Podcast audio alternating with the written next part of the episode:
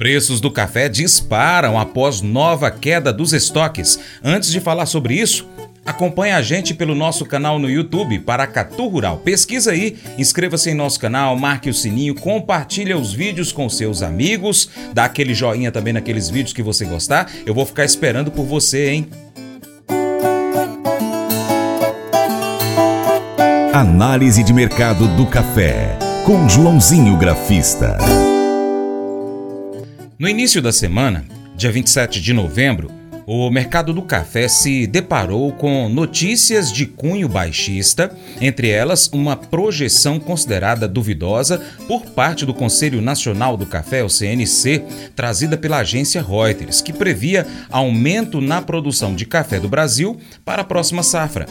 Além disso, uma reposição dos estoques certificados promoveu, naquele momento, uma desvalorização nas cotações. Contudo, nesta quinta-feira, dia 30 de novembro, uma nova queda dos estoques foi registrada e os preços dispararam.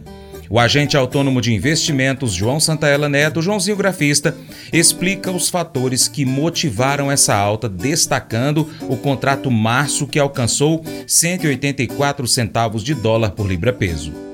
Olá a todos do programa Diário Rural. Olá a todos do programa Paracatu Rural. Aqui quem fala é João Santella Neto, conhecido há 24 anos como Joãozinho Grafista, desde março de 2020 representando a corretora Terra Investimentos, a corretora que tem o DNA no agro e representando desde julho de 2023 a corretora coreana Mirai Asset com foco mais no câmbio. E sextou nas commodities, destaque aí para o café com fortíssima, fortíssima alta, loucura, loucura de simplesmente 6,94% ou 1.200 pontos de alta, 184,70 contrato março na bolsa de Nova York.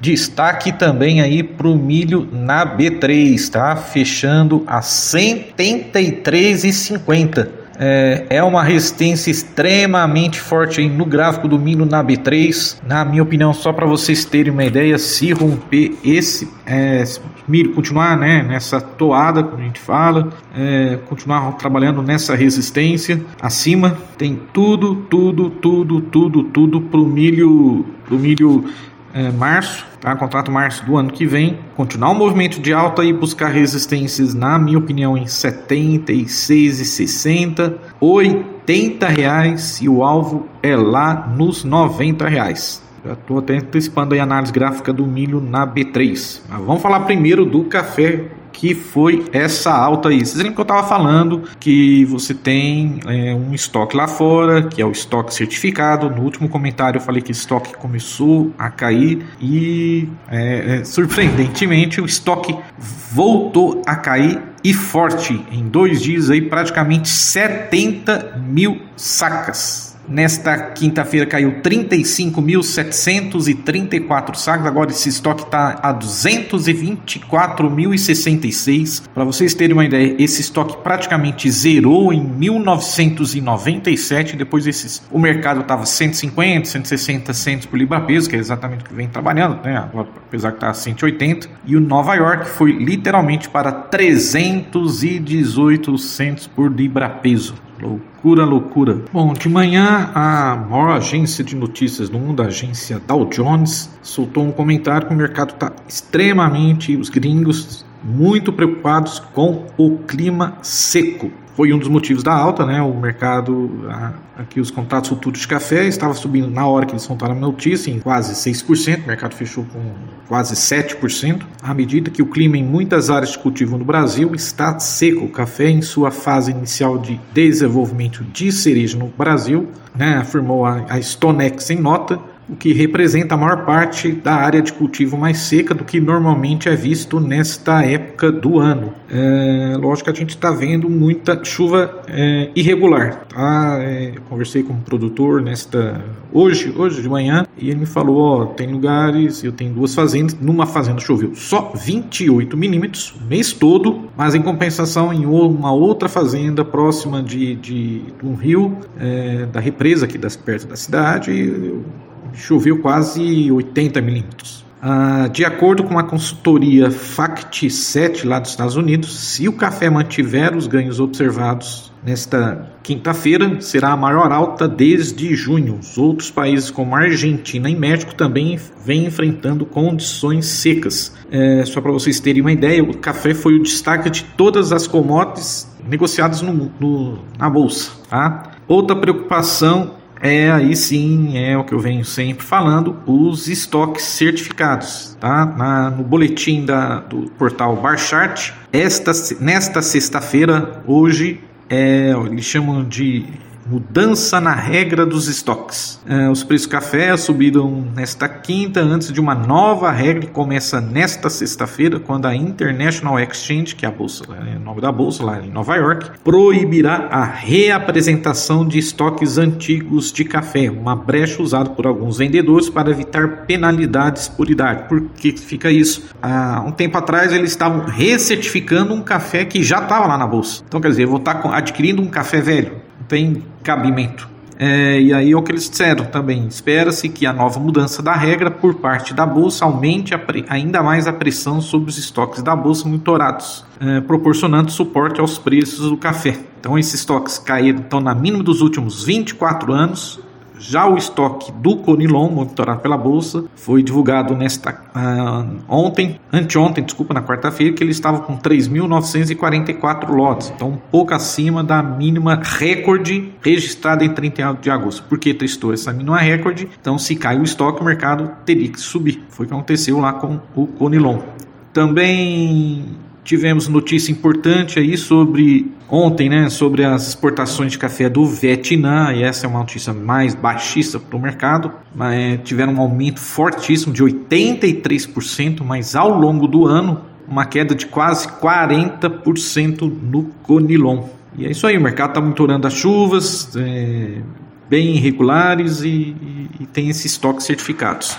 Agora, quanto ao gráfico, loucura, loucura, loucura, né? A gente rompeu resistência que eu acreditava também que não ia talvez romper, porque se tinha, você tinha muita, a gente chama de opções de venda lá fora na bolsa de Nova York, principalmente na casa dos 180, é, 175, que era tinha muita opção de venda, tinha muita opção de venda 180 e o mercado nem deu bola. Já abriu rompendo a resistência dos 75, rompeu ao longo do dia os 180 e buscou 184, tá? Que não era testado aí então desde junho. Qual que é o próximo topo? Teoricamente, é a, é a máxima do mês de junho, lá em Nova York, que foi nos 195. Então lá é a próxima resistência. Mas de acordo com o meu amiguinho Fibonacci, quer dizer, acima dos 175, eu já tenho uma projeção aí lá nos 200, podendo ir até 210 centos por libra peso. Então, pelo que fechou Nova York, o mercado pode subir aí mais 2.500, 3.000 pontos. Quer dizer, isso equivale a 150 reais para cima do físico.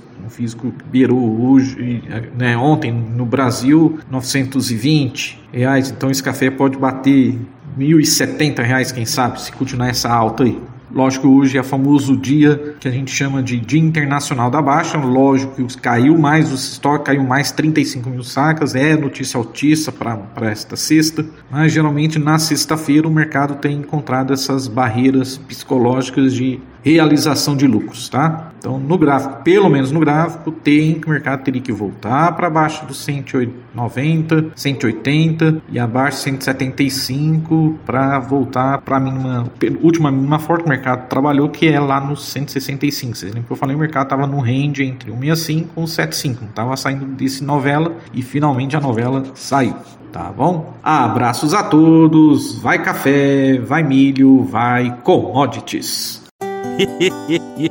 Mas eu vou dizer uma coisa pra você, viu? É, se quiser colocar propaganda sua aqui nesse programa, ó, eu vou dizer um negócio, você vai ter um resultado bom demais, senhor. É isso mesmo, é facinho, facinho, senhor. Você pode entrar em contato com os meninos ligando o telefone deles, é o 38, é o 991810123, bem fácil. É muito bom porque aí a sua empresa vai sair dentro de um programa que é ligado aí ao homem para mulher do campo. É nós que vai estar tá assistindo e também vai ver sua propaganda. É bom ou não é? As emoções desempenham um papel fundamental em nossa experiência humana. Podemos experimentar alegria profunda e enfrentar tristezas intensas, e ambas são partes naturais da jornada da vida. Provérbios nos lembra da complexidade de nossos sentimentos e da necessidade de reconhecê-los sinceramente. Em contraste, a passagem de 1 Tessalonicenses nos lembra de manter uma atitude de alegria constante, da importância da oração contínua e da prática da gratidão em todas as circunstâncias. Esses princípios espirituais nos desafiam a buscar a positividade, a permanecer conectados à fonte divina por meio da oração e a reconhecer as bênçãos, mesmo em momentos difíceis. Unindo essas ideias, entendemos que as nossas emoções são uma parte integral da nossa humanidade e é vital que a reconheçamos. Mesmo tristes, podemos encontrar motivos para agradecer. E mesmo nos momentos de alegria, a oração nos mantém conectados a algo maior que nós mesmos. Esse devocional faz parte do plano de estudos Sabedoria em Provérbios 14 do aplicativo bíblia.com. Muito obrigado pela sua atenção. Deus te abençoe e até o próximo encontro. Tchau, tchau.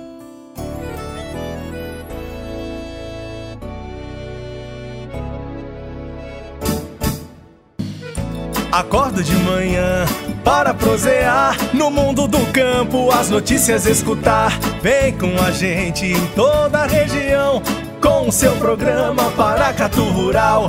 Tem notícias, informação e o mais importante, sua participação. Programa Paracatu Rural. Programa Paracatu Rural.